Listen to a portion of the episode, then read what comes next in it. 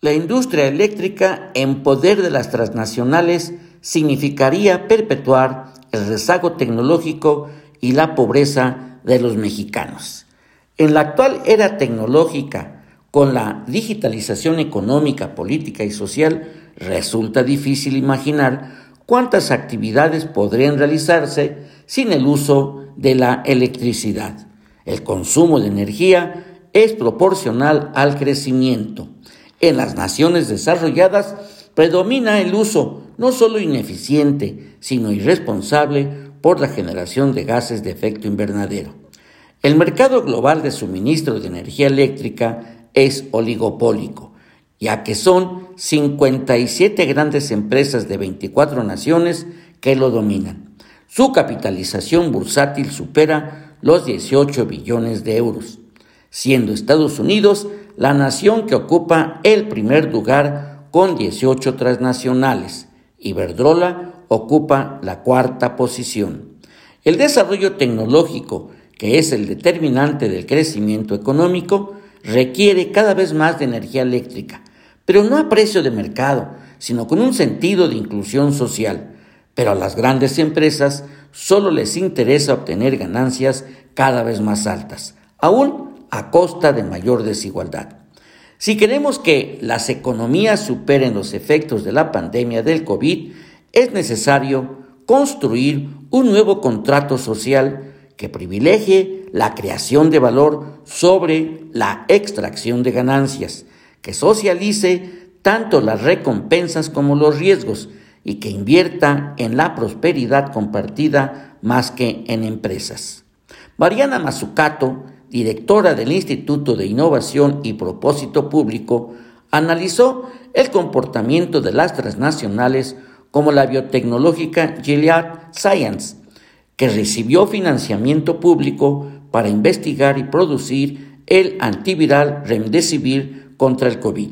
Después de obtener la patente, la vende a más de 3 mil dólares por un tratamiento de cinco días. Las transnacionales que lucran con recursos de la sociedad se les ubica como parasitarias. Por ello, la relación sector público-empresa privada debe evolucionar hacia una relación virtuosa. Sin abandonar el sentido empresarial, se beneficia a la población, sobre todo a la de menos recursos.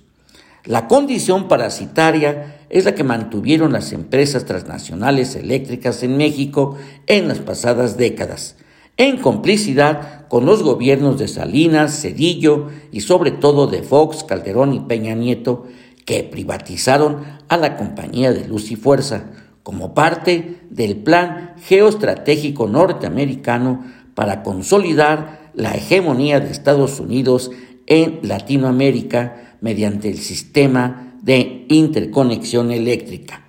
Fue Miguel de la Madrid que en 1984 permitió la entrada a Iberdrola con el pretexto de colaborar con la Comisión Federal de Electricidad, pero ha venido a distorsionar, depredar al sistema eléctrico mediante la estrategia de contratos de autoabastecimiento, siendo ella la que más centrales tiene beneficiándose de subsidios por más de 65 mil millones de pesos que debe pagar de la Comisión Federal de Electricidad. El privilegiar el despacho de electricidad de empresas privadas representa un daño al país por 412 mil millones de pesos. Lo peor es que el financiamiento de sus inversiones ha salido de Nacional Financiera y de Bancomex, o sea, financiamiento público para privatizar los bienes nacionales, además de abusar de las comunidades donde se asientan sus empresas eólicas, donde solo les dan un peso de los 100 que ganan, precarizándolas. Las más de 19 mil unidades de OXO pagan 11 centavos por kilowatt, mientras que las demás tiendas pagan un peso.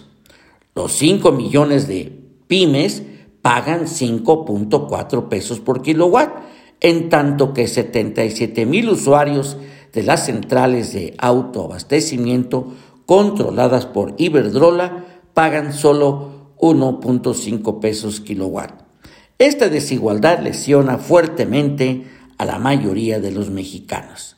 La prepotencia del presidente del Consejo de Iberdrola cuando visitó al presidente López Obrador seguramente le ocasionó la misma sensación que le generó al presidente López Mateos en 1960, cuando un alto directivo del Banco Mundial de ese entonces le exigió de manera altanera que liberara los precios de las tarifas eléctricas. Tal vez eso provocó lo enfático de su discurso que hoy tiene vigencia. Les devuelvo la energía eléctrica que es de exclusiva propiedad de la nación. No se confíen.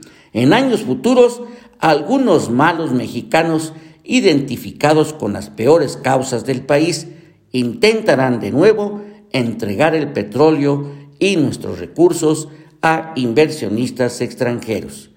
La reforma eléctrica es fundamental para lograr la soberanía energética que impulse el desarrollo tecnológico y sustentable de la economía mexicana.